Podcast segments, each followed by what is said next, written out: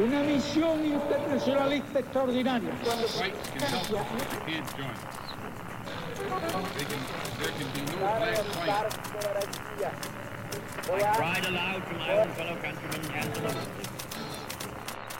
Sua rádio da história.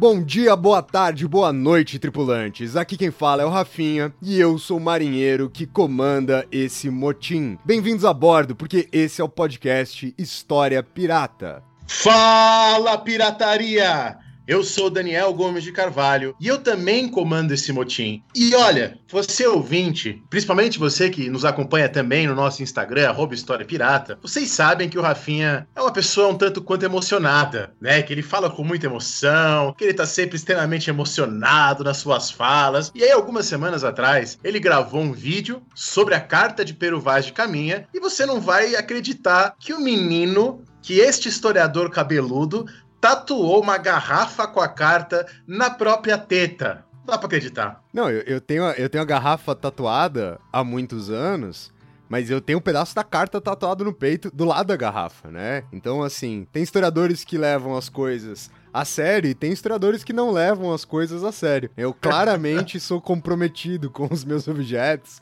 eu claramente sou comprometido com as minhas coisas. Tá bom, garrafa na teta. Então hoje a gente vai apresentar um amigo meu, um colega meu aqui da Universidade de Brasília, da pós-graduação, Matheus Henrique Siqueira Gonçalves. Ele tá fazendo mestrado, ele fez inclusive uma excelente iniciação científica que eu tive a oportunidade de ler num concurso aí de iniciações científicas. tá? O título da iniciação foi Palhaço Pinto Rosto para Viver e o Travesti também, né? Analisando as travestis, a representação das travestis no eixo Rio-São Paulo no final da ditadura militar até o ano de 1988. Atualmente ele desenvolve uma pesquisa interessantíssima de mestrado. O título, por enquanto, né, o título provisório, pelo menos, é Parágrafo 175, Memória e Resistência através da escrita do trauma dos homossexuais vítimas do nazismo. E eu trouxe ele exatamente para a gente discutir esse aspecto pouco conhecido, pouco trabalhado, que é a questão da relação entre nazismo e homossexuais. Eu, por exemplo, em toda a minha vida, só vi um único filme tratando sobre isso, né, que é, é o Triângulo Rosa. Imagino que existam outros, claro. Mas, assim, é um tema que, diferente de outras temáticas, tem menos lugar. Se apresenta aí pra galera, Matheus. Olá,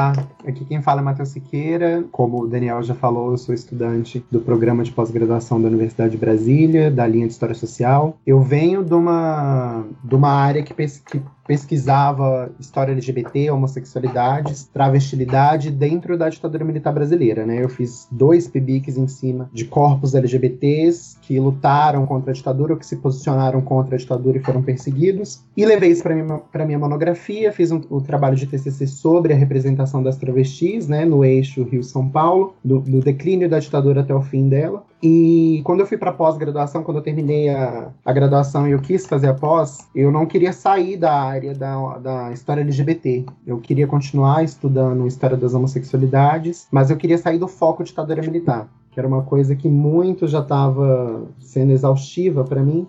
E aí me, me veio na cabeça a questão da homossexualidade dentro do, do- da Alemanha nazista, do Terceiro Reich, porque é uma coisa que muitos de nós, durante a nossa formação, né, ouvimos pouquíssimo sobre. É um assunto não muito tratado e durante muitos anos ficou é, ocultado né, na- nas narrativas proeminentes sobre a história do Holocausto. Muito bom, Matheus. Então, bem-vindo aqui no nosso programa. E como sempre, antes da gente começar aqui a apresentar o tema que será trabalhado ao longo do episódio de hoje, eu quero saber do Dani, eu quero saber do Matheus também, o que, que vocês estão lendo essa semana, o que, que vocês têm lido nesses últimos dias. E aí, Dani, o que, que você traz pra gente? Olha, eu, eu vi uma promoção da editora Unesp. Ela tá vendendo livro e esse livro está sendo bastante útil para mim aqui na minha preparação de aulas, né? De História Moderna 2, que será dado aqui esse semestre na UNB. Um livro chamado chamado A Cadeia Secreta, Diderot e o Romance Filosófico. Justamente, eu tenho pensado bastante essa questão do romance filosófico pelo editor Unesp, Franklin de Matos é, é o autor, e justamente vai pensar a ideia do romance nesse período do Diderot, que cada vez mais se impõe para mim como autor fundamental. E você, Matheus, o que você está lendo? Então, essa semana eu tô lendo as minhas fontes, não é? Que são os dois trabalhos dos homossexuais que eu estou tratando na minha dissertação de mestrado. Um que é do Pierre Seal, que se chama Eu, Pierre Seal, Deportado Homossexual.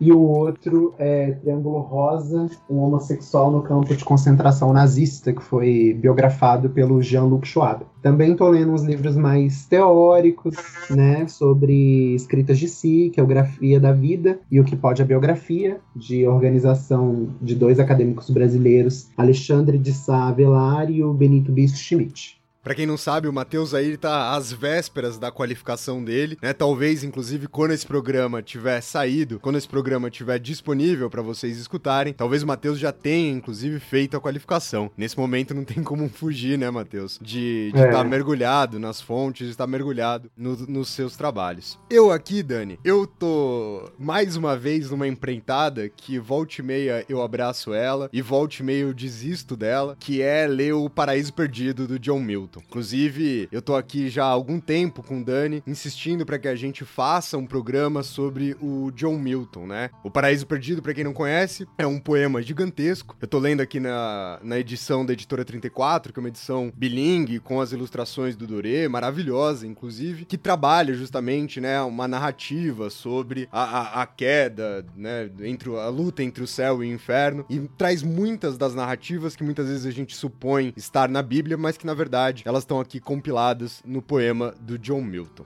Para o programa de hoje, a gente vai tratar, como o Dani já trabalhou aqui com vocês, com a homossexualidade na Alemanha nazista. Só que antes de apresentar os blocos para vocês no programa de hoje, eu quero lembrá-los rapidamente aqui o nosso lembrete semanal da contribuição que vocês podem fazer, se tiverem condições, se quiserem, para manter o nosso podcast sempre no mar, que é a contribuição nas nossas assinaturas com o PicPay. O PicPay é um programa que você pode, por meio de um aplicativo, no seu celular. Então você baixa o aplicativo do PicPay no seu celular, procura lá por História Pirata e você vai encontrar diversos planos de assinatura para ajudar a gente a manter esse podcast funcionando e principalmente que o nosso objetivo mais, né, maior nesse último tempo tem sido tentar pagar é bonitinho o Gabriel. Oi, Gabriel. Obrigado por editar o programa aqui pra gente, né, para que a gente sempre possa ter os podcasts bem editadinhos para vocês. E aí, no nosso programa de assinaturas, você você tem vários planos de quatro reais, por exemplo, que já ajudam demais a gente a ficar aqui sempre no ar para vocês. Ô, Rafinha, sabe que eu recebi uma carta aqui de um professor de geografia hoje pra gente, falando sobre o PicPay. O nome dele é William Oliveira, ele é de Barueri, ele,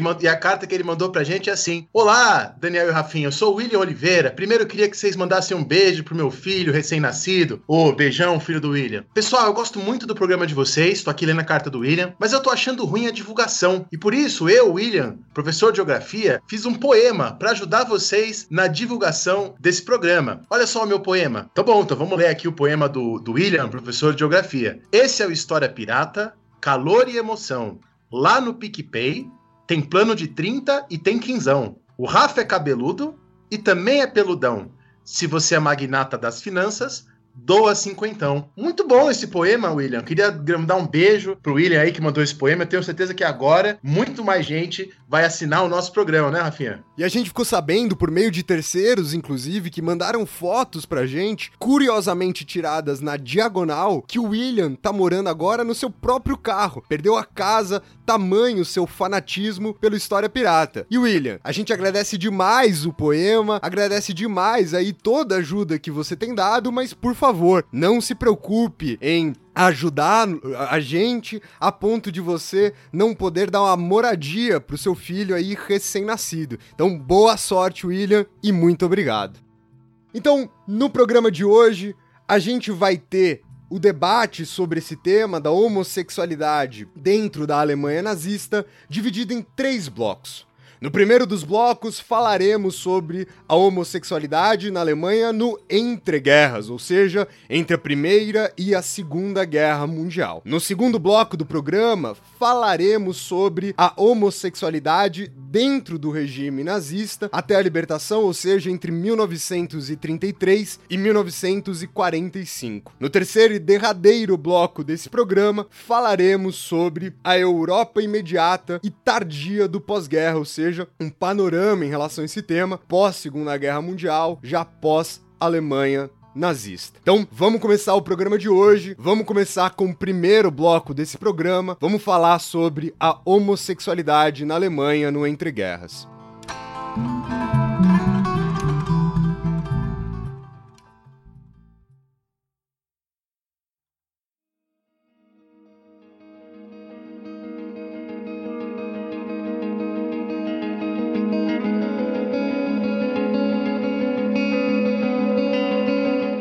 Bom, antes, antes de tudo, né, de falar de como que foi a, a ascensão do nazismo e como que a comunidade homossexual da, de Berlim, principalmente, aprendeu essa questão, importante a gente dizer, esclarecer que a Alemanha nazista não foi o único governo do século XX, o governo extremo do século XX, que perseguiu os homossexuais, né, que impôs leis, que impôs decretos, para perseguir essas pessoas, encarcerar, deportar e levar ao extermínio. Durante o século XX, você tem expressões dessa prática de eliminação da comunidade gay, majoritariamente voltada aos homens homossexuais, que ocorreram nos territórios é, ocupados né, pela Alemanha nazista, ali na França colaboracionista de Vichy, e nos territórios anexados, como a Áustria, que foi o primeiro território anexado, né, a Tchecoslováquia, Moselle, Alsácia. A Itália também, né, a Itália fascista de Benito Mussolini, a partir de um determinado momento no final dos anos 30, inclusive vai receber alguns homossexuais que foram deportados da Alemanha de territórios anexados, como a Áustria, e vai encarcerar esses homossexuais numa, numa prisão na, no meio de uma ilha no Mar Adriático. Na Hungria você também tem essa perseguição e, fundamentalmente, na União Soviética, sob o domínio, domínio de Stalin que em 1934 foi reintroduzida a homossexualidade enquanto uma prática criminosa no Código Penal, é, levando os homossexuais à condenação de cinco anos em campos de trabalho forçados no Gulag, na Sibéria. Após, que, é, após compreender essa, essa questão, né, esse panorama, eu acho importante a gente começar a falar de como que era Berlim no século XX, né, a capital alemã. Berlim no século XX é uma capital incomum para os homens homossexuais, para as mulheres homossexuais. E apesar do parágrafo 175, que é a lei que criminaliza a homossexualidade, que vem desde 1871, no século XIX, na reunificação dos territórios de língua alemã, que vai se formar ali o país Alemanha, havia prescrição de prisão e perda de direitos políticos e civis para aqueles que eram condenados por homossexualidade, majoritariamente, exclusivamente homens, né, que caíam por conta desse parágrafo. Esse crime, inclusive, vai ser comparado, equiparado ao crime da zoofilia, porque acreditava-se que a homossexualidade era um crime quase que bestial, né? Por ser encarado enquanto um sexo, uma prática antinatural. É, logo, a cultura e a sociabilidade homossexual que prosperavam na capital alemã começa a ter alguns problemas com a ascensão do partido nazista, com a imprensa de ultradireita alemã, conservadora, que vai bater de frente contra o ativismo homossexual que vem desde o século XIX na Alemanha. É, a representatividade dessa comunidade era muito forte, era estabelecida por periódicos próprios, panfletos, jornais, tanto para o público masculino quanto para o público feminino e nas vastas opções de entretenimento espalhadas pelas, pelas cidades, né, principalmente pela capital Berlim, em bares, boates, restaurantes, danceterias, etc onde o relacionamento homossexual era normalizado e, consequentemente, exercido com liberdade. A República de Weimar, nesse contexto para os homossexuais, representa essa atmosfera de liberação e aceitação, mesmo que isso tenha sido vivenciado de uma maneira intensa em um curto período de tempo, é, se acreditava que a homossexualidade iria, iria ser bem aceita socialmente, né? o que foi uma coisa errônea que a comunidade pensou. Homossexuais de todas as partes da Europa iam para Berlim, inclusive homossexuais de outras partes do mundo cruzavam os oceanos para ir para a capital Berlim, porque Berlim já era uma capital cosmopolita. Um dos casos mais famosos que nós temos conhecimento acerca disso, de, de um imigrante que, que deixou seu país para poder viver essa vida de aceitação e liberdade em Berlim, é o escritor britânico Christopher Isherwood. Ele se mudou da Inglaterra né, para viver na Berlim dos anos 20, que é a Berlim dos anos dourados, a homossexualidade. Anos mais tarde, na década, no final da década de 70, ele escreveu Christopher and His Kind, que é onde ele relata é, como que esse panorama de, de aceitação e liberdade, essa vida glamourosa que essas pessoas viviam, pouco a pouco foi caindo no ostracismo praticado institucionalmente, né, pelas pessoas, pelos políticos conservadores e, e fascistas. Porém, a obra que vai dar reconhecimento a esse escritor é Goodbye to Berlin, que é publicado ainda em 39, que é quando ele vai tratar sobre a ascensão nazista e como que a sociedade homossexual, a comunidade homossexual, é, começou a operar a partir dessa lógica. Nas páginas, ele imortalizou lugares de sociabilidade muito conhecidos da capital, como, como o clube Kit Kat Club, que era uma danceteria, e Goodbye to Berlin rendeu ainda muitas produções, né, inclusive dentro do, do cinema e do teatro. A Emma Camera estreou na Broadway em 1951 e Cabaré estreou em Hollywood com a, com a Liza Minnelli como protagonista em 72, ambientado nesse espaço de sociabilidade, o Kit Kat Club. O Eastwood acabou abandonando Berlim em 33, no ano da ascensão nazista, tendo consciência desse crescente tom de violência que vai atingir os inimigos do Reich. É, e aí ele vai se mudar para os Estados Unidos, que é onde ele fixa moradia de maneira permanente, e ali ele vai viver com um companheiro que ele conheceu na Broadway, que é o Don Barshady, até o final da vida dele é, ele vai se naturalizar norte-americano no final da guerra. Em 1918, uma película cinematográfica preto e branco, e ainda parte do, cine do cinema mudo, foi filmada na capital Berlim, que foi intitulada Indiferente dos Outros. Foi escrita pelo Richard Oswald e co-escrita por Magnus Hirschfeld. Ela foi lançada no ano seguinte e trouxe de uma maneira única até então uma história que normalizava a homossexualidade em um drama abertamente político, sendo considerado o primeiro filme gay da história do cinema. O filme trata sobre a vida de um violinista que mantém uma relação secreta com um de seus alunos, se subordinando às chantagens de um garoto de programa. E essa situação ela expõe o medo social que os homossexuais têm de enfrentarem um parágrafo 175 de serem presos por conta da lei, né? E aí dentro dessa ficção ele não vê saídas dessa situação e acaba recorrendo ao suicídio. A obra se tornou um sucesso de bilheteria local e em pouco tempo um escândalo público. A homofobia e o antissemitismo foram sentidos nesse episódio tanto pelo Oswald Hirschfeld, desculpa, o Oswald, o Hirschfeld e o Kurt Sievers.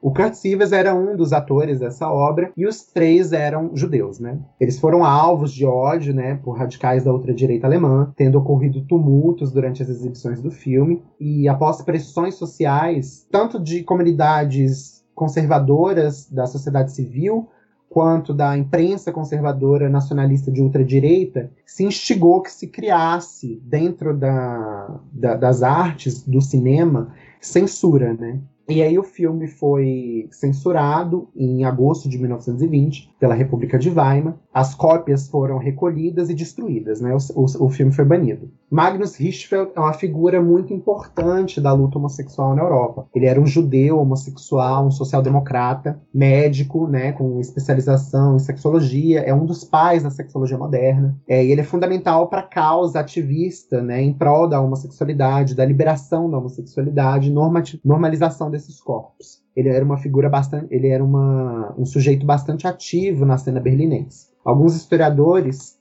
trabalham com a ideia de que o movimento homossexual pela luta de direitos e visibilidade, normalização de corpos, mentes e práticas de pessoas homossexuais, ou seja, o início né, daquilo que a gente chama de direitos humanos da comunidade homossexual, tenha começado ainda no século XIX, em 1897, quando Magnus Hirschfeld e outros ativistas fundaram o Comitê Científico Humanitário. A pesquisa sobre a sexualidade humana e a defesa dos direitos, hum, dos direitos homossexuais era um trabalho da vida do Magnus Hirschfeld e a extinção do parágrafo 175 era uma luta pessoal dele. Ele lutou desde o século XIX no âmbito político, no âmbito público, para que o parágrafo 175 fosse extinguido né, do Código Penal. Tanto que ele tinha uma ideia, ele, ele, ele carregava a crença de que uma discussão profunda da ciência, da sexologia, traria uma consciência para a sociedade de que era preciso normalizar corpos, existências, né, os gêneros, as sexualidades de indivíduos LGBTs. Naquela época ele já defendia homossexuais, lésbicas, travestis, transexuais. Tinha outros nomes, né, poderiam ser chamados de crossdressing, que era, um, que era um termo da língua inglesa, né, e em outras em outras, em outros escritos de língua inglesa, de língua francesa e alemã, pode ser encontrado esse termo.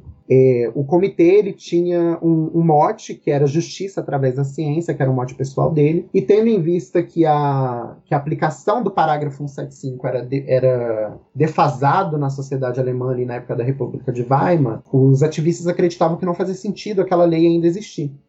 Porque se tinha os núcleos de sociabilidade, Berlim era conhecido como capital gay da Europa, né? E junto com outros, com outros ativistas, eles recolheram mais de 5 mil assinaturas no ano de 1897 pelo Comitê Científico Humanitário, incluindo personalidades importantes e de grande visibilidade naquela época, como Albert Einstein, o Thomas Mann, Rainer Maria Rilke e o filósofo Martin Buber. Obviamente, a petição não obteve êxito e o parágrafo 175 continuou em vigor. É, em, 1900, em, 1919, o Hirschfeld fundou o Instituto para o Estudo da Sexualidade no centro de Berlim, que em pouco tempo se tornou, se tornou internacionalmente famoso, né, o projeto dele, por conta da estrutura e dos serviços que ali eram prestados para a comunidade, e atraiu pesquisadores, personalidades do mundo todo. Inclusive, ele, ele, ele chegou, a fama dele foi tanta que ele chegou até ir para a Áustria para trabalhar com o Freud mas por conta de desavenças com outros cientistas, outros acadêmicos, não sei se a homofobia teve a ver com isso ou não, eu preciso me aprofundar ainda muito nessa questão. Ele retornou para a Alemanha e largou o projeto que ele tinha iniciado com Freud na Áustria.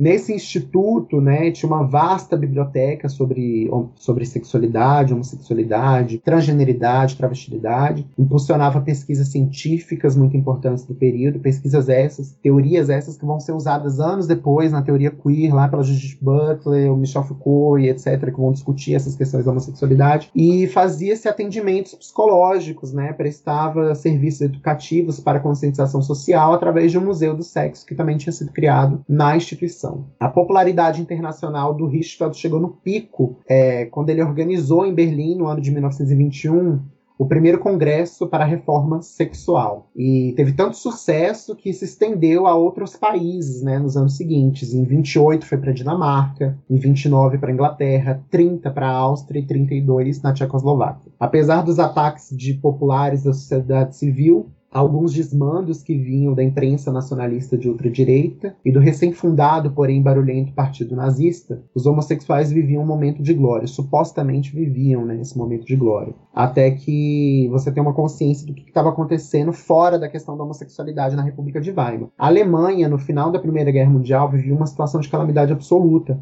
com a economia em frangalhos e com a crescente população civil que perdia seus empregos e se somava à massa de miseráveis dia após dia. As instituições públicas da efêmera democracia liberal de Weimar começaram a ruir a partir daí somando a dívida bilionária que a Alemanha tinha angariado para si com a assinatura do Tratado de Versalhes. Após a quebra da Bolsa de Valores de Nova York, veio a Grande Depressão, né, depois de 29, e ele terminou por massacrar a Alemanha, que já estava sendo humilhada desde o Tratado de Versalhes, né, no final da Primeira Guerra Mundial. Em 1933, mais de 30% da população alemã se encontrava desempregada, o que representava 6 milhões de pessoas. A sociedade alemã estava desesperada, né, e, e a crescente descrença das instituições públicas, da democracia liberal, era cada vez mais forte e foi solapada de vez com a fé cega que a sociedade alemã depositou no recém-fundado Partido Nacional Socialista dos Trabalhadores Alemães, na cidade de Munique, em 1919, né, o Partido Nazista. Em 24 de fevereiro de 1920, o programa oficial do Partido Nazista preconizava a absoluta união de todos os alemães em uma Alemanha maior. Esse discurso é um pouco similar, né?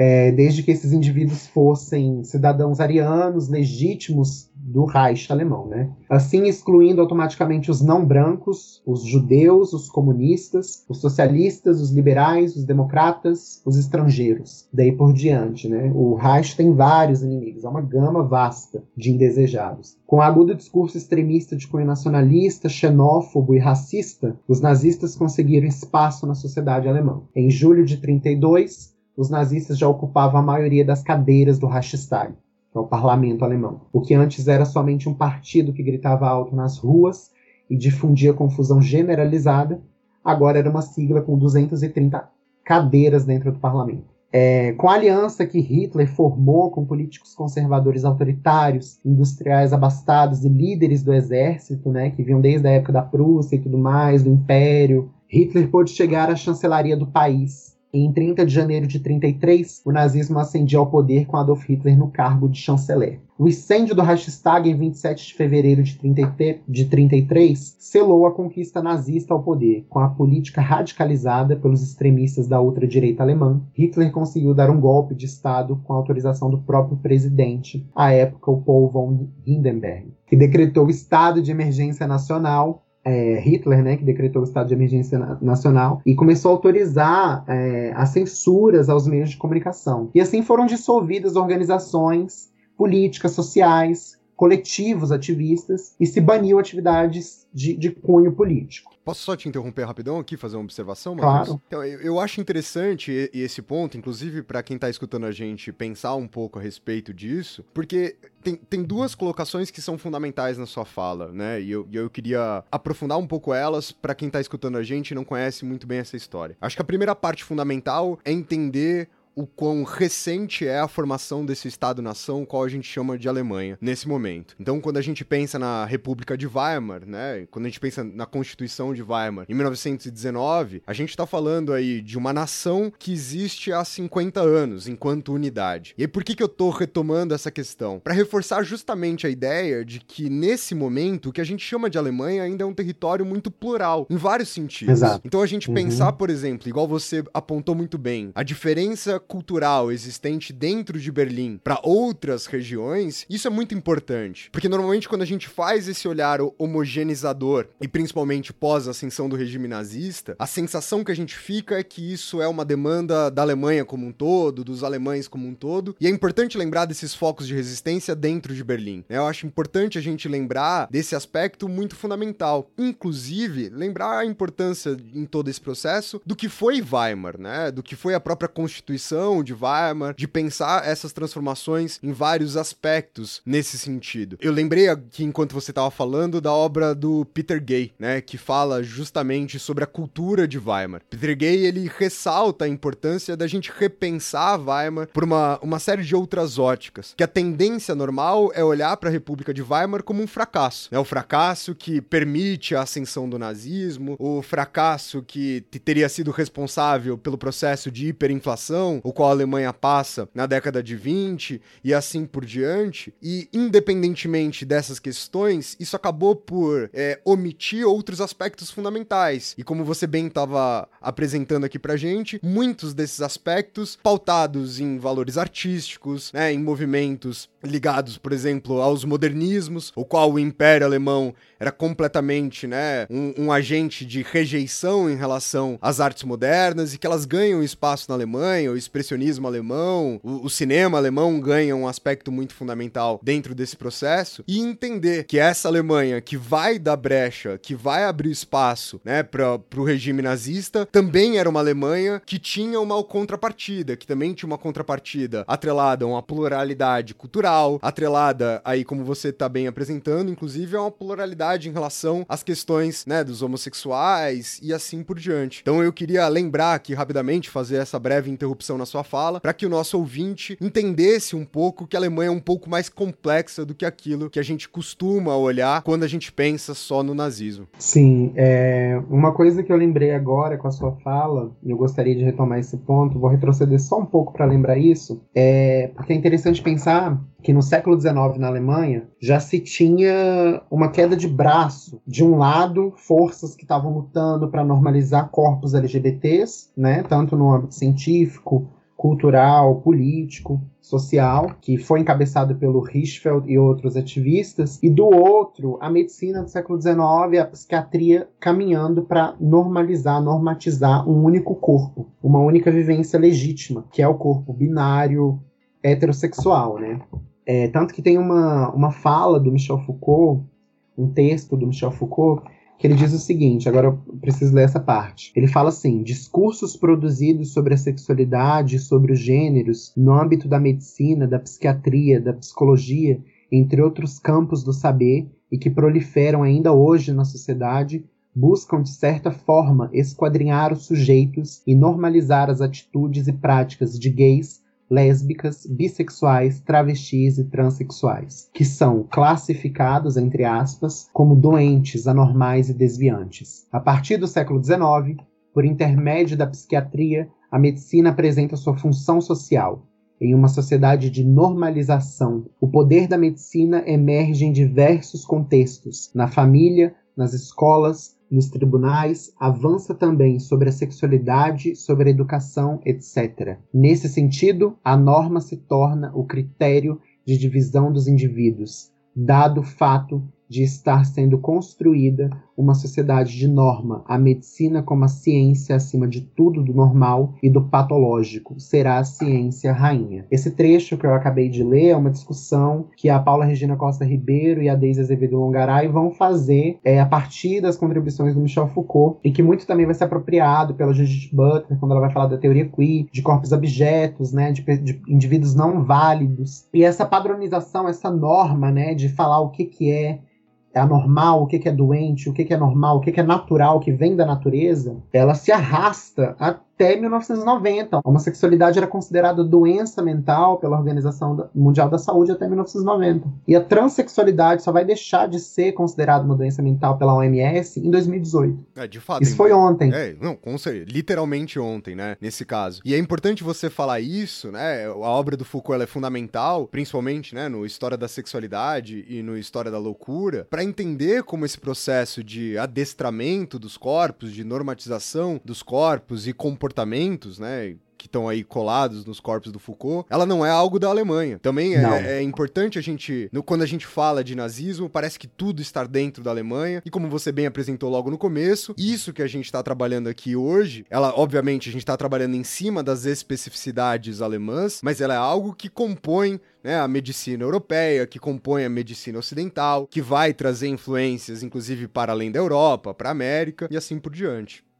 Perfeito. Retornando ao ponto que eu tinha parado da, da ascensão do nazismo, em 23 de março de 33, Hitler, já empossado, né, suspendeu direitos fundamentais como habeas corpus e se tornou definitivamente o líder, o chefe do, do Estado alemão. Tá? A partir daí, as liberdades individuais e políticas estavam cerceadas pelo novo regime. A homossexualidade, ela começa a ser utilizada, então, como uma ferramenta política para escândalo e, posteriormente, motivação para recrudescimento da perseguição e extermínio. Eu vou dar um exemplo sobre isso: a queima do Reichstag. O jovem holandês Marinus van der Lubbe, que foi preso no local e foi torturado pela Gestapo e confessou ter incendiado o parlamento, logo se veio a público a sua suposta homossexualidade e a sua ideologia, né? Ele era um comunista. Ele e outros quatro comunistas foram acusados oficialmente pela justiça alemã de terem perpetuado o crime, mas somente ele, no dia 10 de janeiro de 34, foi executado por alta traição. Os outros quatro não. O banimento das organizações políticas também afetou as redes de sociabilidade de gays e lésbicas. Tropas nazistas invadiram os estabelecimentos e instituições voltadas a esse público e as fecharam definitivamente. Assim acaba a noite berlinense, na questão dos bares, das danceterias, etc. O medo na, na comunidade homossexual, ela não, ele não está generalizado ainda nesse ponto. Mais para frente eu vou falar sobre isso. Mas o Instituto para,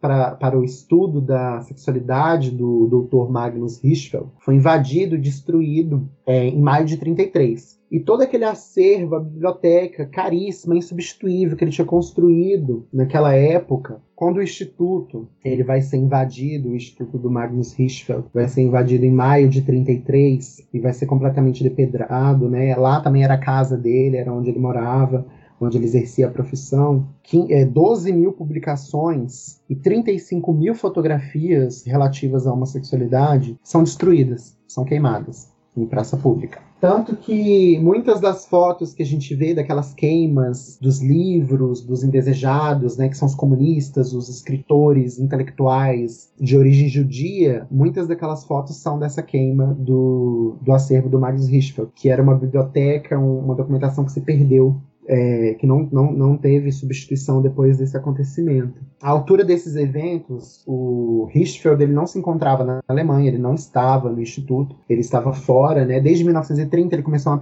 uma peregrinação na Europa a trabalho, ele foi para os Estados Unidos primeiro, mas quando isso aconteceu, ele se encontrava na, na Europa, ele se encontrava na França e ele não retornou para a Alemanha. E em 34 a cidadania dele foi cassada, ele não era mais um cidadão do Estado alemão. E em 35, aos 67 anos, ele morreu na cidade de Nice, na França, devido a um ataque cardíaco. Na, no exílio, ele até tentou retom retomar o projeto dele, construir um novo instituto, mas ele não conseguiu, ele não teve tempo para fazer isso. No final dos anos 20, já haviam as primeiras declarações públicas dos nazistas contra os homossexuais, e a homossexualidade masculina era encarada enquanto uma praga social, corrompia os homens e os impediam de exercer o papel fundamental pela qual a biologia tinha os preparado, que era a procriação. A megalomania com a raça ariana, de sangue puro, levou o Reich a desenvolver um projeto chamado Lebensborn, autorizado pelo chefe da Gestapo e ministro do interior. Esse projeto ele consistia em uma produção em massa de bebês arianos para o Terceiro Reich. Homens e mulheres eram recrutados com o intuito de gerarem crias para fortalecer a sociedade alemã, que desde a época do final da Primeira Guerra Mundial, a taxa de natalidade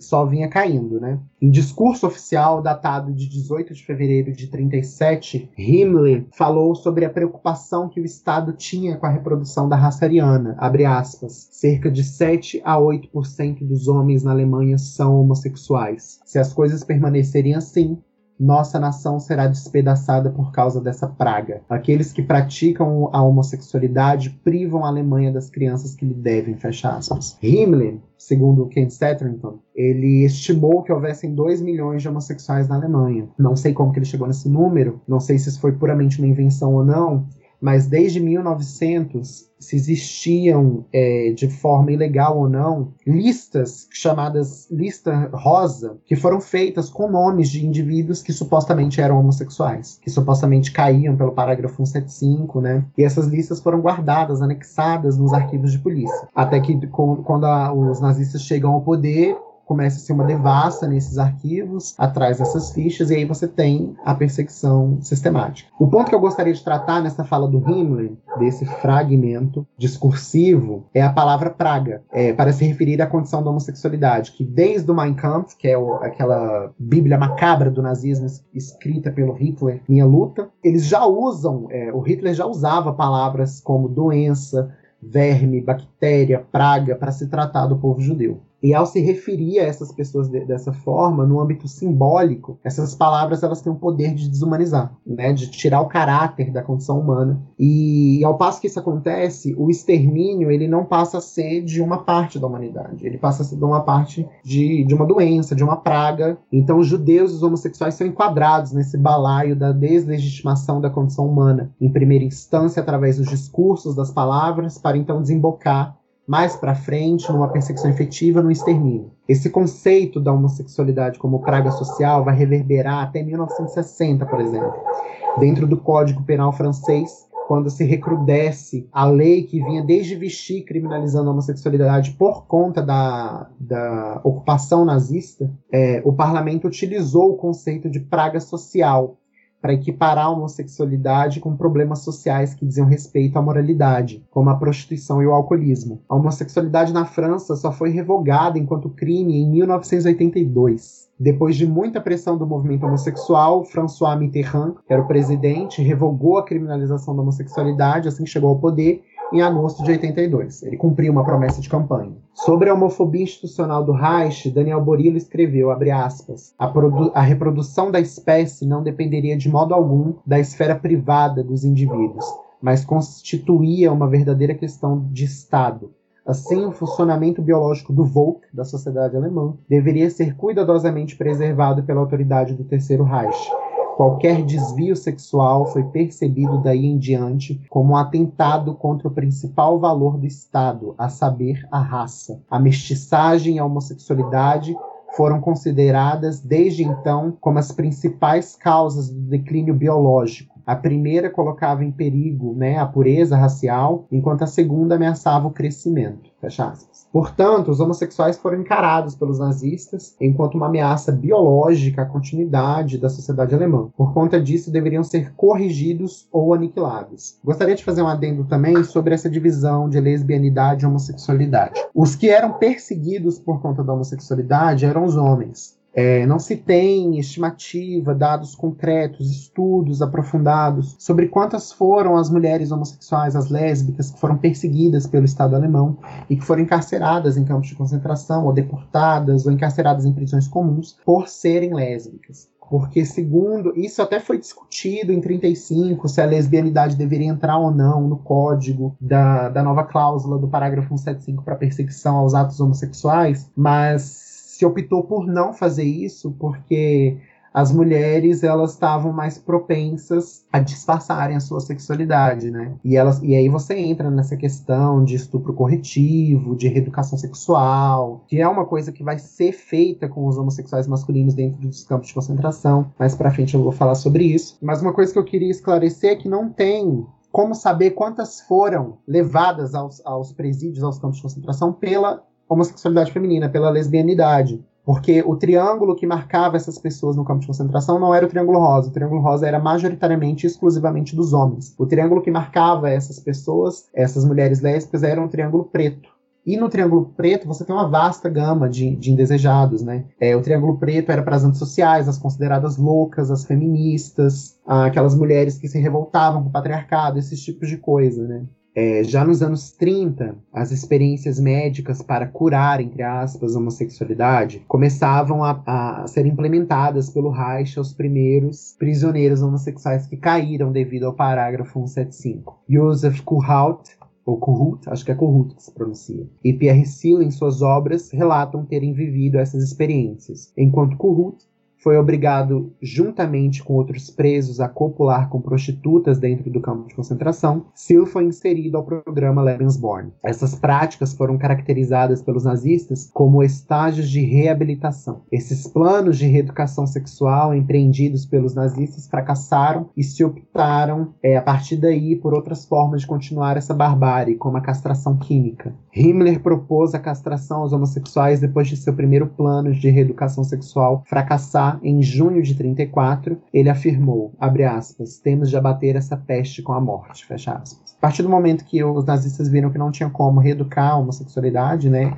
reverter a sexualidade humana, então se preferiu exterminar. Nesse mesmo ano, em 1934, Ernest Röhm o líder da milícia paramilitar nazista, conhecida como SA, os Camisas Pardas, é, foi preso e assassinado com outros 300 né, militares dessa organização no primeiro expurgo que ocorreu dentro do Partido Nazista, o episódio que ficou conhecido como Noite das Facas Longas. Rome, ao contrário do, do, do que muitos dizem, né, do que historiadores, alguns intelectuais em primeiros trabalhos falaram sobre, não era um homossexual assumido publicamente. É, mas a homossexualidade dele era uma coisa fomentada no meio da fofoca, né, da, do, porque ele era famoso na cena homossexual berlinense. Alguns textos que trazem um pouco sobre a vida desse nazista e suas frequentes visitas aos estabelecimentos homossexuais era notório ainda nos anos 20. Evidentemente que a especulação da homossexualidade desse nazista foi motivo de insatisfação e repúdio dentro do partido. Assim, Rom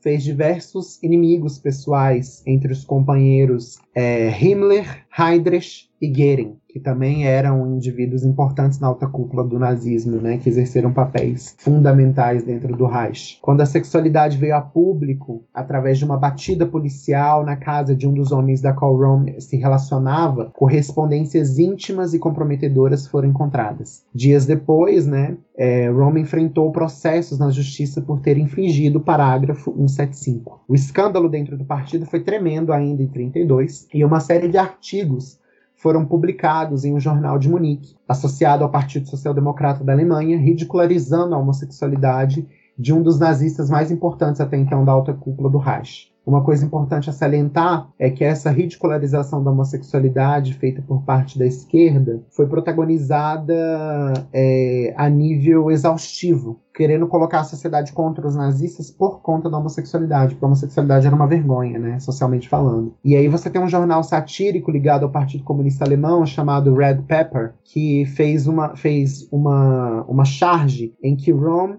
inspecionava, um, examinava um pelotão de, de soldados alemães por trás, né, visando a nádega desses homens, enquanto eles empinavam glúteo. E a legenda dizia: Rom inspeciona o desfile da SA. A homossexualidade ela é encarada como uma decadência da ultradireita alemã. E, vi e vice-versa, né? Você tem discursos a partir do momento ali que tem a, a ditadura, as ditaduras militares nas Américas, é, também tem, a, tem os grupos ativistas homossexuais são impedidos de exercerem atividade, tanto a nível estatal quanto a nível social, e os grupos de esquerda vão taxar a homossexualidade como uma decadência capitalista.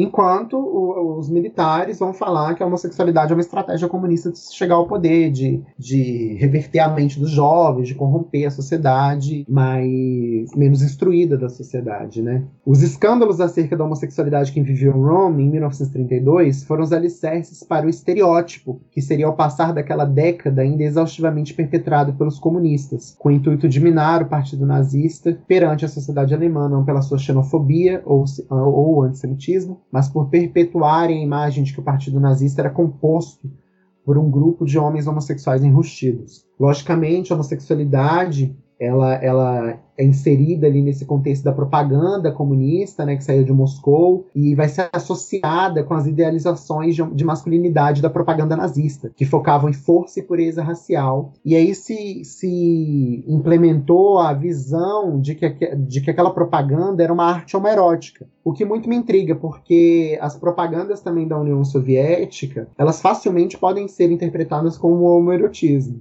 Eu acho isso interessante porque a homossexualidade ela começa a ser usada como totem como dispositivo político para ser motivo de decadência social, moral e intelectual. E após o assassinato de Ron, o discurso contra a homossexualidade e as ações perante a essa se intensificam. Em 35, próximo do aniversário da morte desse nazista, do assassinato dele, o parágrafo 175 vai ser reformulado pelo próprio Hitler. Hitler, que no início, quando se começou a especular sobre a homossexualidade do Ron, ele falou que a homossexualidade, que a sexualidade alheia não era é, um assunto da, do, que cabia ser discutido dentro do Partido Nazista. Ele defendia né, o Rom, até que se começou a causar vários problemas de comunicação dentro do partido, porque Inclusive, ele caiu na Noite das Facas Longas porque forjaram uma documentação falando que ele iria dar um golpe em cima do, do Führer, né, do, do Hitler, para assumir o poder do Reich porque a SA já era uma, uma paramilícia a nível de exército, já estava sendo constituída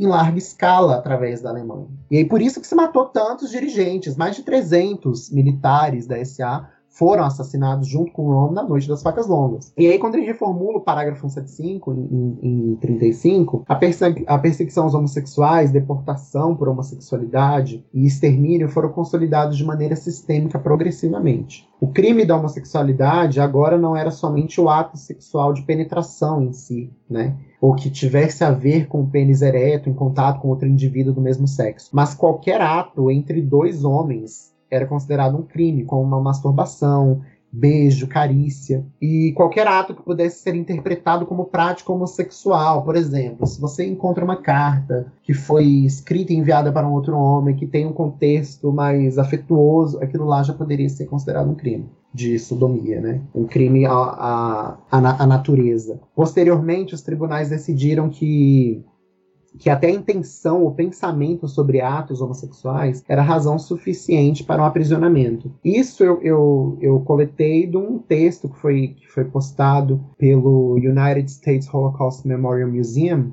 onde eles tratam sobre a questão da homossexualidade, e é uma coisa que vocês podem ver também na produção audiovisual. Tem um filme chamado Bent, de 1997, que é estrelado pelo Clive Owen, o Ian McKellen e até o Mick Jagger, que Mick Jagger faz papel de uma transformista travesti chamada Greta, que tem um determinado momento ali um diálogo de, de, de, dois personagens, que é a Greta e o personagem Max do Clive Owen, que a Greta fala para ele que ser homossexual é, era pior do que ser judeu, porque se as pessoas pensassem que você era homossexual, você podia ser denunciado, preso, levado para um campo de concentração. E há uma paranoia com a questão da homossexualidade que vai se intensificar depois dessa reformulação desse parágrafo, que vai atingir todo o, o partido nazista. Dentro da Alemanha, a polícia compilava. Eu já falei sobre isso do, da, da lista rosa, perfeito? Sim, sim. Mas uma coisa que eu queria dizer sobre a lista rosa é que o próprio Pierre Silo, um dos sujeitos que eu estudo agora no mestrado, ele cai exatamente por conta dessa ficha legal.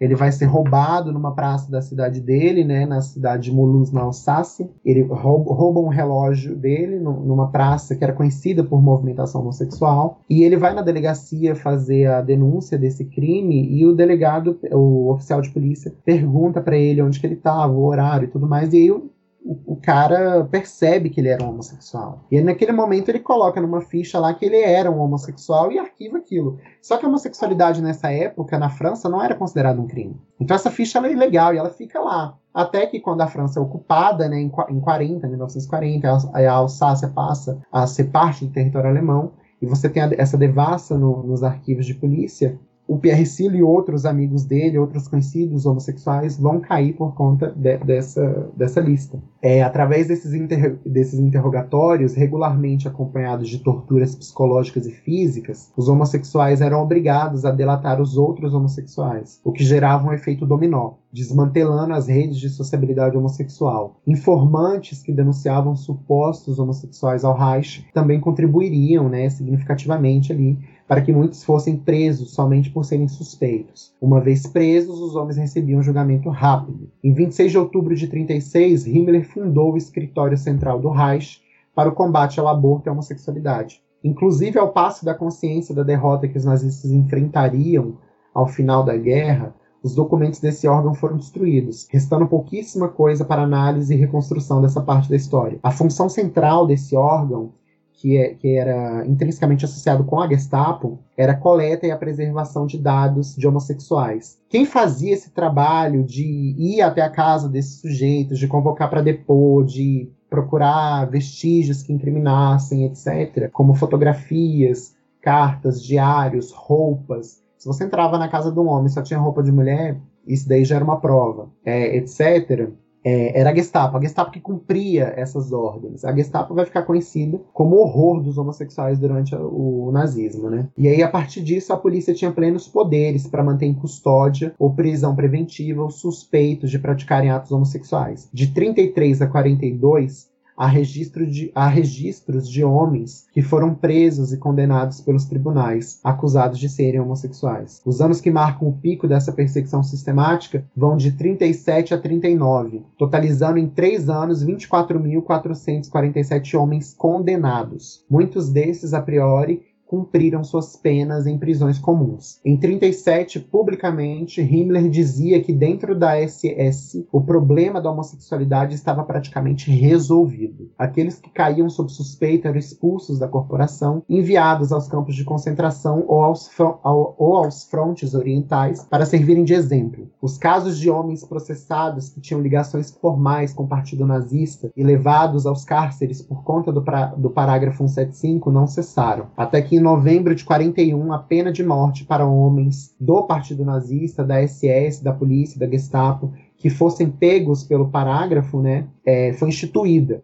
legalizada a pena de morte. Em 4 de abril de 38, a Gestapo expediu uma ordem autorizando que os reincidentes fossem levados aos campos de concentração. Desse jeito, é, as deportações por homossexualidade começam em massa. Em 43, Himmler, comandando a SS, conseguiu jurisdição sobre o exército e a marinha, alargando sua perseguição aos homossexuais dentro do próprio meio militar do Terceiro Reich. A estimativa que o United States Holocaust Memorial Museum faz das prisões de 33 a 45 chega à marca de 100 mil homens.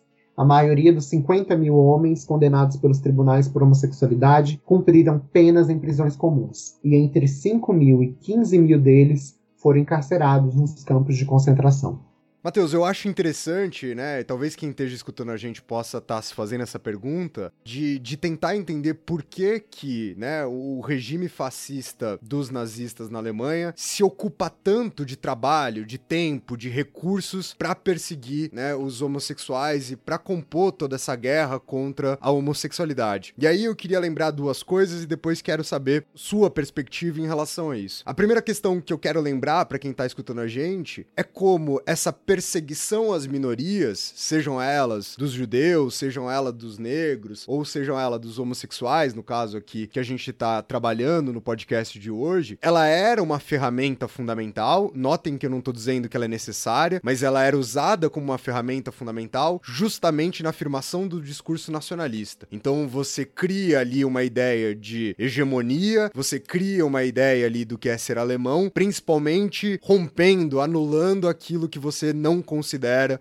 essa hegemonia, aquilo que você não considera o ser alemão, e é isso, com certeza, que os nazistas estão fazendo aqui nesse momento. Inclusive o Mark Mazauer, né, um historiador extremamente importante, vai trabalhar muito em relação a como o nacionalismo dialoga com essa perseguição em relação às minorias. E, e a segunda coisa que eu queria lembrar para quem tá escutando a gente, aqui é lembrar mesmo, porque foi algo que a gente trabalhou no sexto episódio aqui do História Pirata, quando o Thiago Amado explicou sobre o integral integralismo aqui no Brasil. E antes, no começo do programa, ele faz justamente ali uma perspectiva um pouco mais ampla em relação aos fascismos, né? Tentando dar, a gente sempre lembra sobre a heterogeneidade em relação a essas ideias e esses conceitos, a historicidade em relação a essas ideias e esses conceitos. Mas o que o Tiago Amado faz é trabalhar com algumas características essenciais desses regimes que nós iremos denominar enquanto fascistas. E uma das características muito importantes é justamente essa ruptura entre o mundo público e o mundo privado. Então, na hora que você tá apresentando de forma muito qualitativa aqui pra gente, como uma hora não é nem mais sobre a relação sexual em si, mas vira em relação ao afeto, a carta,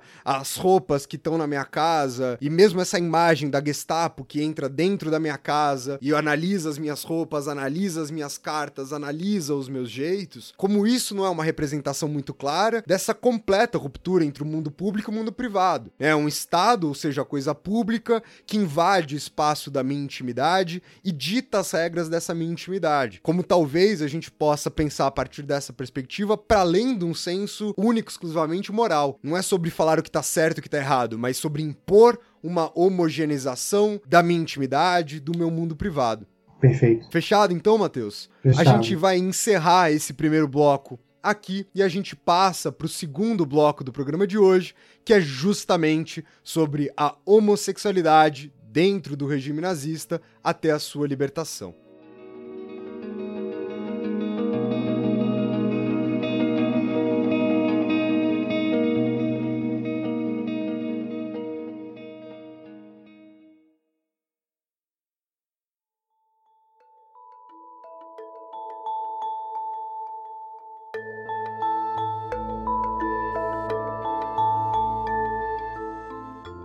Falar sobre o sistema concentracionário, a gente tem que falar sobre os signos de demarcações dos presos, né, dos encarcerados. É, não há como caracterizar quantos de fato foram os condenados e encarcerados no sistema concentracionário porque eram efetivamente homossexuais. A marca da homossexualidade masculina, o triângulo rosa, foi dada a vários inimigos do Reich que sequer eram gays. Outros homossexuais foram encarcerados por outros diversos motivos, e enquadrados em outros signos desse sistema que não o triângulo rosa, como os triângulos verde, que eram os criminosos comuns, os triângulos castanhos, os ciganos, os triângulos vermelhos, comunistas e adversários políticos do Reich, daí por diante. Ao contrário do que aconteceu com as mulheres que tiveram, em, que tiveram um campo específico só para elas, Ravensbrück os homossexuais foram espalhados em campos na Alemanha e na Europa ocupada, como Buchenwald, Flossenburg, Sachsenhausen e Dachau. Daí, a princípio, os, os campos foram criados para aprisionamento dos inimigos do Reich e exploração de sua mão de obra escrava para, para favorecer os alemães durante a guerra. Por isso, as localizações dos campos e os postos de trabalhos, né, eram estratégicos, sendo protagonizados ali em minas, pedreiras e fábricas. Depois da resolução da chamada solução final da questão judaica, na cidade de Vancy, né, alguns campos foram transformados em espaços de extermínio em massa. O advento das câmaras de gás auxiliou que o Reich exterminasse na casa dos milhões os indesejados, como deficientes físicos e mentais, ciganos, prisioneiros políticos e majoritariamente o povo judeu. Os seis campos de extermínio foram reestruturados para tais fins na Polônia ocupada, entre eles Auschwitz, que é o maior, né, o mais famoso que se tem notícia, né, o símbolo físico do Holocausto até os dias de hoje, Kelmno, Belzec, Sobibor, Treblinka e Majdanek. Sobre a cor rosa ter sido designada para a escolha da demarcação da homossexualidade, Ken Satterington afirma que não há documento do Reich que confirme o motivo dessa escolha, restando apenas possíveis interpretações sobre isso. Uma delas é que a cor rosa era socialmente encarada enquanto uma cor feminina, e o homem por portar rosa era marca do vexatório, motivo de vergonha social. Porém, isso é somente uma especulação sem comprovação documental. A caracterização errônea da homossexualidade em homens que não eram homossexuais não foi realizada por acaso. Dentro do sistema concentracionário, os homossexuais eram os mais humilhados, torturados, tanto pelos nazistas quanto pelos outros presos, regularmente colocados nas piores posições de trabalho, nos trabalhos mais desumanos. Se é que existe trabalho desumano, se é que existe trabalho humano dentro do sistema concentracionário. Logo, eram os que, os que não conseguiam chegar aos postos de comando, né, no, no, nos cargos de capo. Os homossexuais não tinham uma rede de ajuda dentro do sistema concentracionário e, e o mesmo não ocorria com outras categorias de presos. Até hoje, só se tem notícia de um homossexual dentro do universo concentracionário que conseguiu chegar a um posto de comando, que foi o austríaco Josef Kuhut, mais conhecido pelo pseudônimo Heinz Rieger. Dentro dos signos, os triângulos anexados nas roupas na altura do peito, que diferenciavam os prisioneiros, o triângulo rosa, o triângulo rosa era exclusivamente para rotular homens gays, embora essa demarcação não tenha sido aplicada rigorosamente em todo o sistema concentracionário. Pierre Seal, um sobrevivente homossexual do Holocausto que foi encarcerado em Schirmeck-Vorbruck que era um campo de concentração que se situava dentro do território francês, ao chegar no campo recebeu uma faixa azul, que ficou anexada na altura do seu peito. Dentro desse campo específico, aquela faixa distinguia os socialmente anormais, como os homossexuais. Então, dentro desse campo, os outros presos sabiam que os, que os demarcados com a faixa azul estavam ali porque eram gays. A narração da experiência concentracionária de Pierre Seal é muito próxima da narração do Primo Levi, é, que ele faz no É Isto um Homem, que é o primeiro trabalho do Primo Levi. Né? A descrição dos horrores que recorrem aos maus tratos, ao trabalho escravo exaustivo que começava muito cedo, ainda nas últimas horas da madrugada e até o final do dia, da luz do dia, e a aniquilação da humanidade, começando pelos, pelo processo de desinfecção dos recém-chegados aos campos, que era muito violento. Consistia na destituição dos seus bens pessoais, como roupas, alianças, relógios, é, etc. A cabeça né, sendo raspada e do número que lhe substitui nome e sobrenome. A partir daquele momento, não era mais um indivíduo, era um código numeral. E em um determinado momento, Seal diz, abre aspas, pois nossas roupas, cabeças raspadas e nossos corpos famintos tinham apagado a idade e a identidade de cada homem. Ele se tornara uma cambaleante sombra de si mesmo, fecha aspas. A questão da fome e da sede são muito presentes também.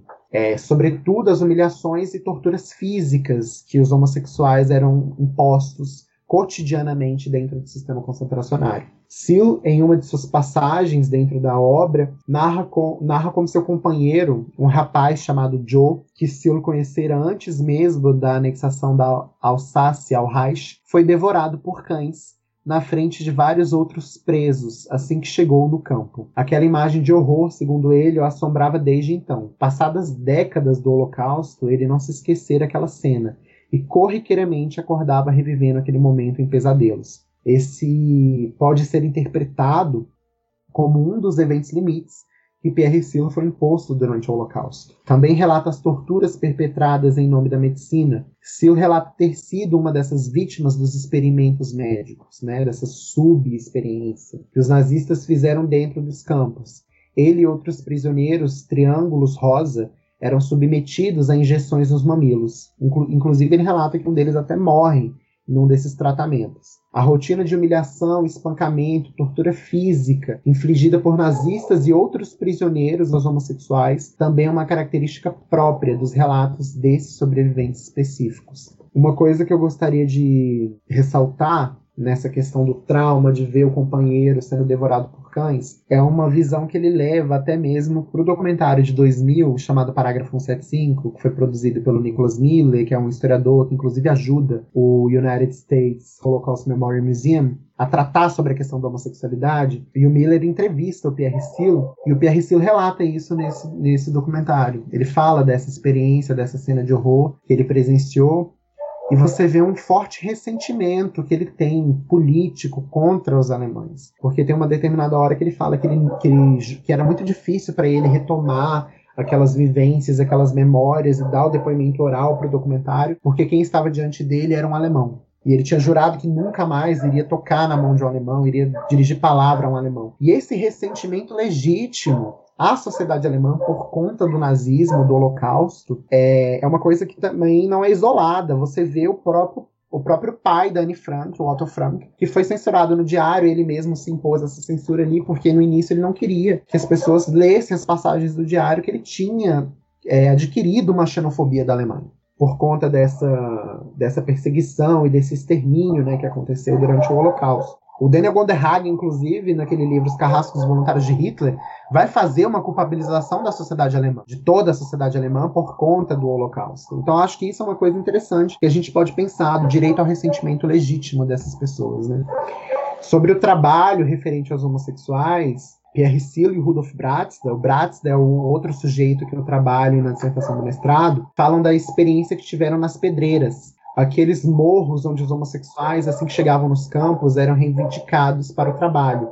Mas o que, o que, que consistia esse trabalho? Era quebrar pedras e levá-las de um lado para o outro, colocando-as em carrinhos de mão ou algo do gênero e descê-las até comboios. Por que esse trabalho era tão arriscado e doloroso? Porque não havia ajuda tecnológica para isso. Era tudo feito manualmente, sem equipamentos adequados, como roupas e sapatos próprios, luvas, boas ferramentas. É, logo, muitos se machucavam nos primeiros dias, torciam o pé, deslocavam ou quebravam um membro do corpo, e isso os impossibilitava de continuar a exercer esse trabalho. Logicamente, impossibilitados de exercer seu ofício, eram descartados com a morte. Essa categoria de labuta era conhecida como exterminação por meio de trabalho. Acerca da sexualidade, Pierre Silo foi bem claro sobre a sua experiência a escrever. Aspas. Eu me certifiquei de não falar com ninguém, me trancafiar numa solidão desesperada, intocado por qualquer desejo sexual. Naquele lugar não havia espaço nem para pensar em desejo. Um fantasma não tem fantasias, não tem sexualidade. Fecha aspas. Isso expõe que Sil não tinha uma rede de sociabilidade, muito menos de apoio dentro do sistema concentracionário, mas, sobretudo, que ele não participava ou não sabia da existência clandestina de uma estrutura onde a sexualidade era de fato exercida intensamente. Joseph Kohut e Rudolf Bratzda foram é, nas narrativas né, respectivas deles mais a fundo nessa questão. Eles trataram da violência sexual e da prostituição como práticas obrigatórias para a sobrevivência dos triângulos rosa. Essa rotina própria, é importante lembrar também que eles foram encarcerados em campos de concentração distintos, né? O Rudolf Bratzda foi para Buchenwald, o Kohut foi para Sachsenhausen e Flossenburg, e o Pierre Seal ficou em Schirmeck-Vorbruck, não saiu dali. O Kohut e o Bratzda, eles falam dessa rotina própria dos triângulos rosa, e de algumas mulheres que também eram obrigadas a se prostituírem né, dentro dos campos de concentração.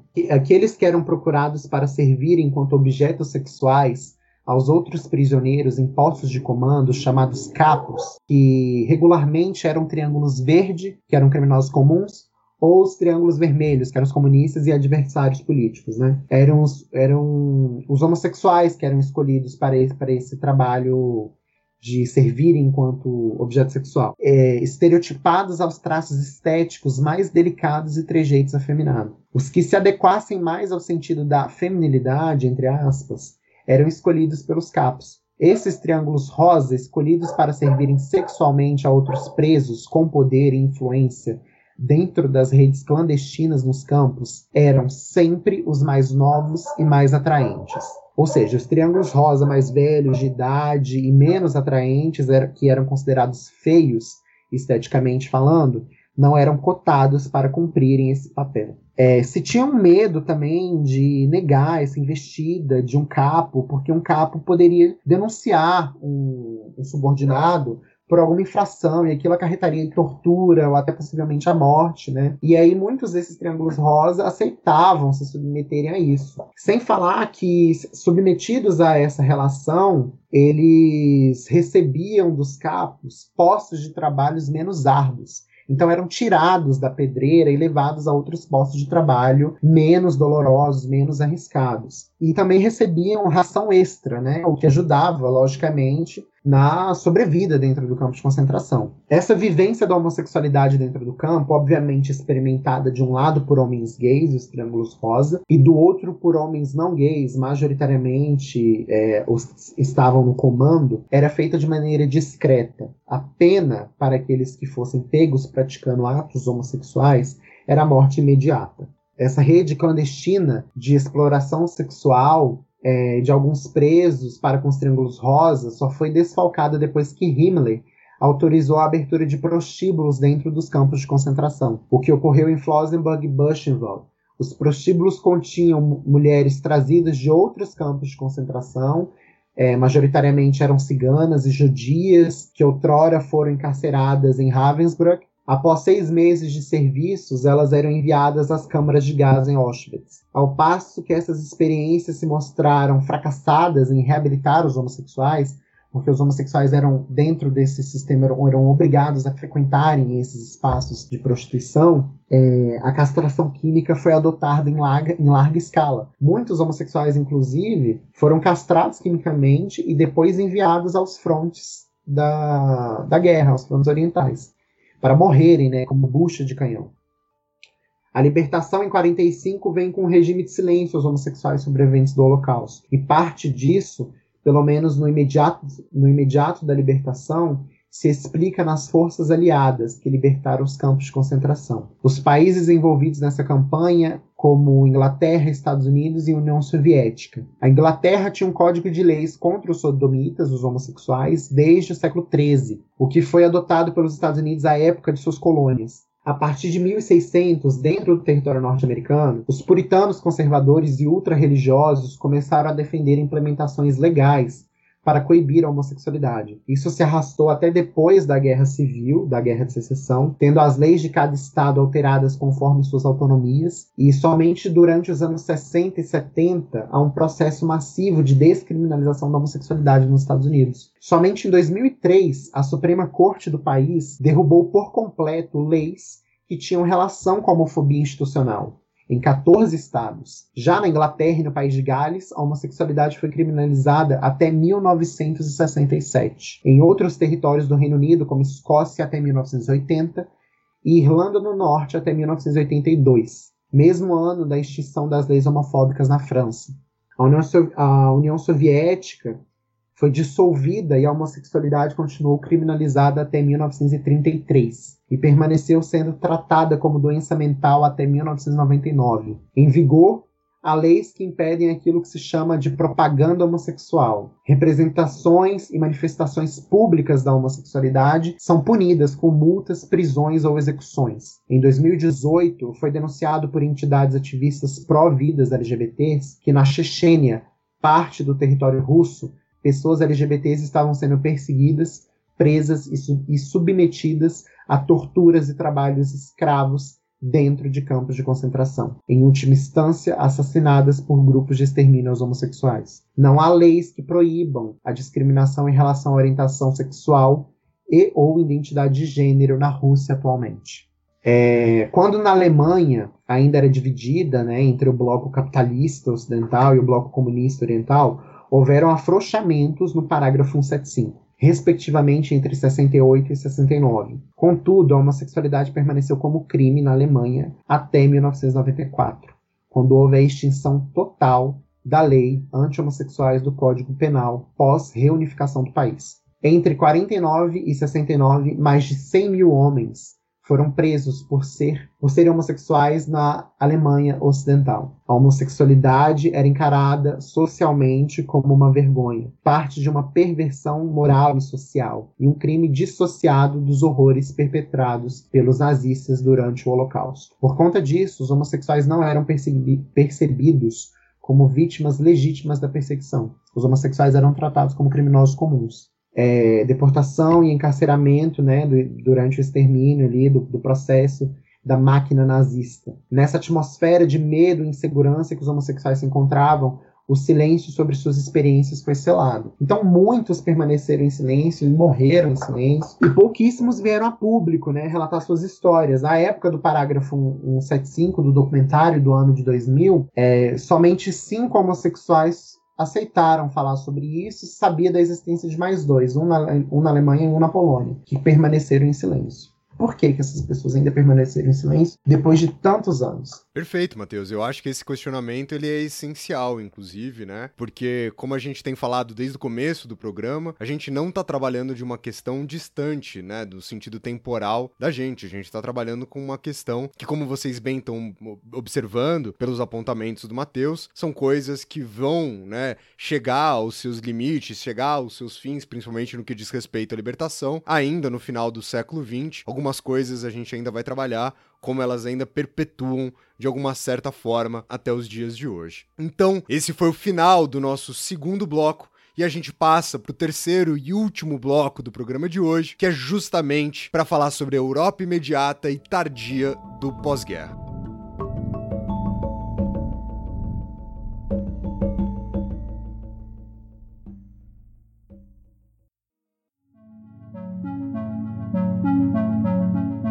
Em junho de 69, acho que a gente precisa falar um pouco do que aconteceu nas Américas, né, para tratar sobre a repercussão dentro da Europa. Em junho de 69, estourou uma rebelião homossexual em um bar chamado Stonewall Inn, localizado no subúrbio de Nova York. Esse bar era controlado pela máfia e recebia clientes exclusivamente LGBTs a maioria homossexuais e travestis transexuais. Cansados dos assédios e da truculência da polícia local sobre essa comunidade, houveram revoltas violentas, radicais e espontâneas que duraram dias. Após esses episódios, homossexuais, travestis e transexuais inauguraram nas ruas aquilo que hoje conhecemos como Parada do Orgulho LGBTQIA+. Esses eventos fortificam uma ação sociopolítica, entidades são formadas a partir desse episódio e lutas no campo político são travadas por, membro da comunidade por membros da comunidade homossexual. Esses eventos inspiram LGBTs de outros países Outros grupos são formados na Europa e na América Latina, como na França e na Argentina. Assim forma-se a segunda onda do movimento LGBT. Por que, que não houve movimento LGBT organizado dessa maneira, a nível político e tudo mais, no Brasil durante esse período, por conta da ditadura militar brasileira? A ditadura, ela vai nesse baluarte da luta pela preservação da, da sociedade tradicional, da heterossexualidade como uma norma, como natural, vai começar a coibir os processos de aglutinação dessas pessoas. Tanto que os primeiros é, grupos que surgem é, homossexuais no Brasil, como o grupo gay da Bahia, etc., surgem no final da década de 80 e lá para os anos 90, que você tem uma luta organizada LGBT. É, durante os anos 70 e os anos 80, o movimento de emancipação homossexual se reestrutura no campo da memória e da academia. Há uma demanda que busca por saber da história do movimento homossexual, suas origens e os sujeitos que a fizeram acontecer. Dessa maneira, a discussão sobre o que havia acontecido aos homossexuais durante o regime nazista e sua ocupação pela Europa entra em pauta. Magnus Hirschfeld ressurge e a teoria queer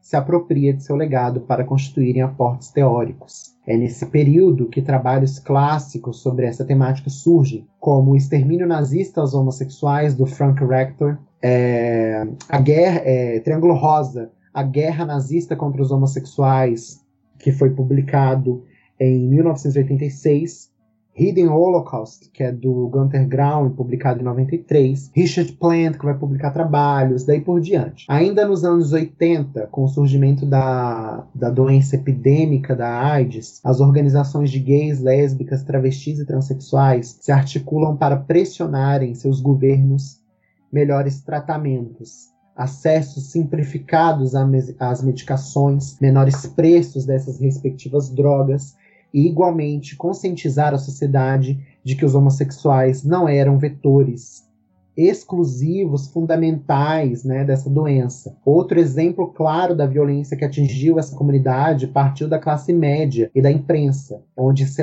onde se associou no início da epidemia da AIDS o corpo gay. Na imprensa era regularmente é, caracterizado a AIDS como câncer gay ou peste gay, o que só aumentou a discriminação aos homossexuais, afetando negativamente suas sociabilidades em postos de trabalho, levando demissões e não contratações, por exemplo. Entidades específicas para lutar pela causa homossexual e conscientização da AIDS foram fundadas nesse período, elas surgem em, prime em, primeiro lugar em Nova York com Wake It Up em 87 e na década seguinte, em 1990, com Queer Nation. Em Paris, uma filial do Wake It Up é fundada em 89. De maneira pioneira, na França, ativistas homossexuais fundam a Frente Homossexual de Ação Revolucionária. Autônomo, sem parceria com o Estado, o movimento surge em 1971, ligando movimentos feministas de lésbicas e ativistas homossexuais em prol das questões próprias à comunidade homossexual. Depois de desentendimentos internos e de falta de visibilidade que as lésbicas sentiam no grupo por conta do número crescente de homens que assolavam as mulheres, há uma dissidência por parte dessas figuras femininas e em 1976 acontece a sua dissolução. As bases desse movimento, contrários ao machismo, patriarcado, homofobia, Estado burguês e a forma como levaram suas ações a um nível de radicalização política influenciou nas décadas seguintes outros movimentos, tanto na Europa quanto nas Américas. As literaturas de testemunho, obras autobiográficas e biográficas referidas aos homossexuais que sobreviveram a essa catástrofe surgem com destaque também ali nesse período. É, a primeira que se tem notícia, o próprio depoimento do Yusuf Kuhut, colhido e publicado por um escritor chamado Hans Neumann sob o pseudônimo de Heinz Higger. Essa decisão de escrever e publicar com outro nome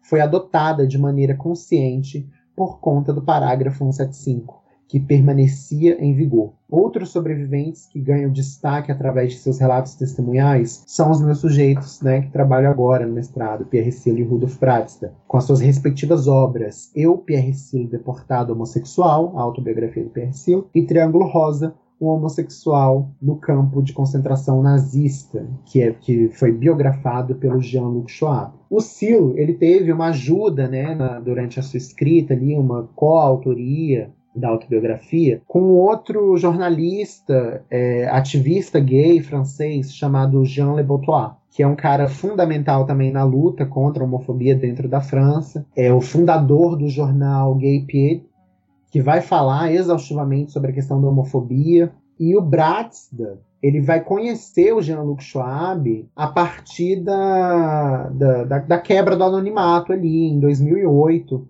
quando ele estava na casa dele assistindo um programa de televisão e ele vê que estão inaugurando um monumento às vítimas homossexuais do Holocausto em Berlim. E aí as autoridades lamentam que não tem nenhum triângulo rosa presente ali naquela, naquela, naquele contexto. E ele, e ele percebe que ele precisa falar da, do que aconteceu com ele. Né? Depois da guerra, alguns homossexuais como Yusuf Kuhut entraram na justiça para terem direito às reparações que eram regularmente destinadas às vítimas judias do Holocausto. Porém, por conta da homofobia institucional, esse direito foi negado. Não somente a ele, mas ao próprio Bratz da Silo. Décadas depois, envolvendo pressão social, muita pressão social, lutas, lutas políticas e reafirmação né, das ações legais contra os respectivos estados, o Kurut conseguiu que a sua pensão em 92 fosse ampliada no, no tempo que ele passou dentro do campo de concentração.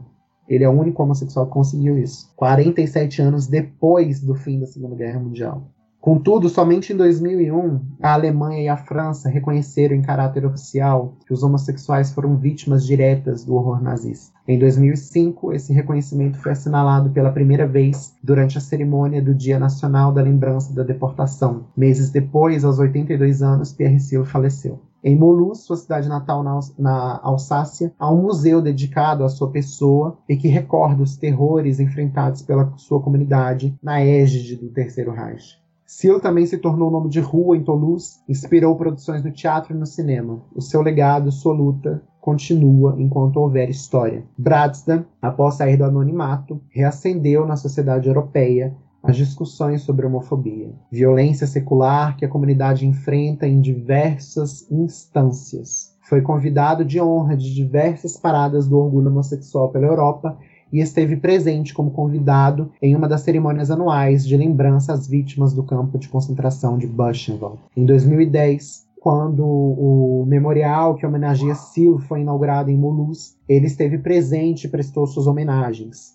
No ano seguinte, entre tantas homenagens que recebeu, foi agraciado por Nicolas Sarkozy, à época presidente da França, com a medalha de Cavaleiro da Legião da Honra. Sua biografia chegou ao Brasil também em 2011, ano que marca o seu falecimento, aos 98 anos de idade, em agosto. Sua história fica marcada por vir a público em um contexto mais largo de aceitação, embora a luta contra a homofobia não tenha cessado e não cessará até que esse preconceito social e estatal seja abolido do mundo contemporâneo. Matheus, essa questão, né, que é o último ponto que você aborda, que eu acho que é uma coisa fundamental, e como a gente já tinha mencionado anteriormente, eu acho que possui uma relação muito forte com as permanências desse processo, é como existe, existem poucos espaços de memória. No começo do programa, o Dani aponta, por exemplo, a escassez de, document, de, de documentários, de filmes em relação a esse aspecto principalmente quando a gente faz análise da contrapartida da quantidade inacreditável de filmes, livros e outros tipos de documentos ou de monumentos em relação, por exemplo, ao que acontece com os judeus. E, de novo, né, a gente não tá aqui em nenhum momento buscando hierarquizar quais são os mais importantes, quem sofrem mais ou menos, não é essa a questão, mas é de se pensar por que que se deixa de falar tanto sobre a questão dos homossexuais quando a gente pensa no nazismo, até mesmo quando a gente deixa de pensar em falar de outras minorias que você também citou, principalmente ali no segundo bloco, quando você fala sobre os ciganos, né, e assim por diante. É, é óbvio que eu acho que um peso grande desse processo é a gente levar em consideração Hollywood né, como um centro de difusão de cultura ocidental e sendo principalmente, né, um local formado com suas grandes produtoras, principalmente organizadas por meio de famílias judias. Então é óbvio que essas famílias vão falar daquilo que é mais caro para elas, né, que é mais presente nos seus nos seus cotidianos, nas suas realidades, nas suas ancestralidades. E eu acho que de nenhuma maneira isso está errado. Eu acho que sim, tem mesmo que falar sobre o processo, tem mesmo que divulgar sobre esse processo. Mas como isso não acaba, né, hegemonizando essa discussão e omitindo, né, e deixando ali, talvez num segundo, terceiro ou às vezes num quarto, num quinto plano, a questão do, dos homossexuais. E aí eu queria te fazer essa pergunta, Matheus, que eu acho que ela pode concluir bem aqui o que a gente tá. o que a gente discutiu, o que você apresentou de forma belíssima aqui durante esse programa. Que é: será que a gente não deixa de falar isso? Será que a gente não deixa de falar sobre essas estruturas? Será que a gente não deixa de construir esses espaços de memória? Justamente porque eles ainda são muito presentes, justamente porque a homofobia ainda é uma questão muito fundamental, justamente porque essas pessoas em alguns lugares de forma velada e outras de forma ainda escancarada, ainda de forma legal e assim por diante, ainda continuam sendo perseguidas. Certamente. É... A homossexualidade hoje no mundo, acho que pelo menos são 70 países, se eu não me engano, que é, segundo o relatório da ONU, que a homossexualidade ela é punida com a morte, né? Ou então com é, sessões de espancamento, de tortura, encarceramento. Então eu acho que o problema da homofobia ele é atual e ao fim da Segunda Guerra Mundial não tem uma, uma exaustiva preocupação com esses sujeitos. Uma busca institucional por colocar a reparação dessas pessoas, exatamente porque a, a homossexualidade ela, ela, ela era encarada, especificamente falando dentro da Alemanha, ela era encarada enquanto uma degeneração social pré-Alemanha nazista. Então, o que os nazistas fizeram foi só um aperfeiçoamento de um código de lei é, para tentar extinguir, é, extirpar da sociedade, das vistas da sociedade, esses sujeitos que sempre estiveram ali, não é? E que, e que na, na, na Berlim dos anos 20 viviam de uma, de uma maneira muito intensa a sua sexualidade. Era uma coisa muito explícita. E o que você falou sobre os poucos monumentos é, em relação aos homossexuais, com certeza tem a ver com a, com a homofobia institucional do, dos outros países, com a, com a, homofobia social. Inclusive, esse monumento que foi construído no Tiergarten, ali muito próximo do monumento dos judeus, da estimativa de 8 milhões de judeus que morreram durante o, o Holocausto, é um monumento que é vandalizado, que é pichado, quebrado e que tem que ser reparado. E aí eu te pergunto, por que, que, isso, por que, que isso acontece? Por conta da homofobia, que é uma coisa muito forte ainda, presente na sociedade. Até 1990 era considerado uma doença. Então a, a luta ela, ela, é, ela, é, ela é longa, né? ela tem uma, um percurso temporal grande, é desde o século XIX, mas os avanços são muito recentes. A questão da institucionalização do casamento homoafetivo, da, das leis que proíbem discriminação aos homossexuais e outras pessoas de identidade de gênero diversas. É muito recente essas questões. Brasil é o país que mais mata travestis no mundo. Expectativa de vida das travestis no Brasil é 35 anos. Então, assim, é um absurdo a gente pensar isso. Sem campo de concentração, sem é, lei, né? Nada disso. É simplesmente pela homofobia instaurada, algerizada pela sociedade.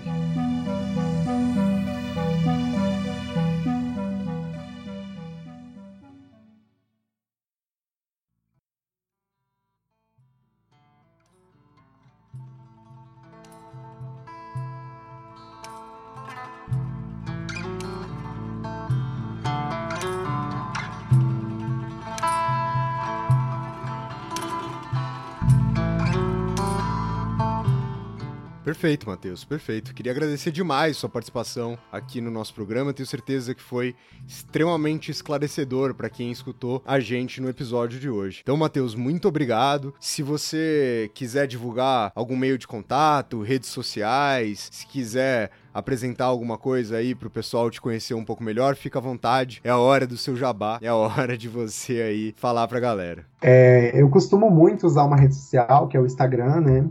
É, arroba deusa mística. E lá no meu Instagram eu costumo falar um pouco sobre as coisas que eu tô lendo, da pesquisa, So, é, indico alguns filmes sobre a temática também, é, trato sobre fragmentos dos documentos, e aí faço, enfim, faço publicações referentes ao que eu estou pesquisando, ao que eu estou lidando agora nesse momento. E aí, se as pessoas quiserem conversar sobre isso, indicação de leitura, de por onde começar a estudar essa questão toda, porque é, um, é uma coisa que parece pequena, mas ela tem uma ressonância, né? Desde os anos 80 que tem trabalhos, e que agora não, não, ainda não sei dizer o porquê começa-se a ter um fôlego maior. Começa-se a pensar mais sobre essas questões LGBTs dentro da, da Europa do século XX. Então me procurem, podem me procurar no Instagram, arroba Perfeito, é Matheus, perfeito. Muito obrigado mais uma vez. Se você sentiu falta do Dani aqui no programa de hoje, é porque ele teve que ir embora. No meio do programa, o Dani lembrou que ele tinha marcado mais uma operação para ver se ele consegue melhorar a careca dele, né? Os cabelos que ele tinha colocado recentemente todos caíram bem no dia da gravação, então ele foi desesperadamente correr para ver se ele conseguia colocar ali mais um pouquinho de cabelo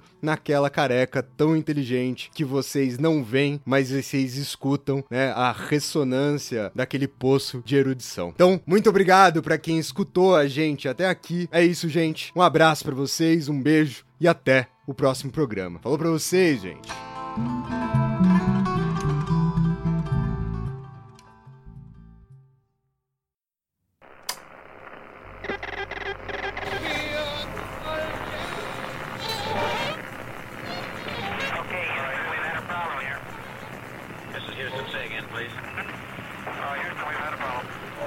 Una misión internacionalista extraordinaria.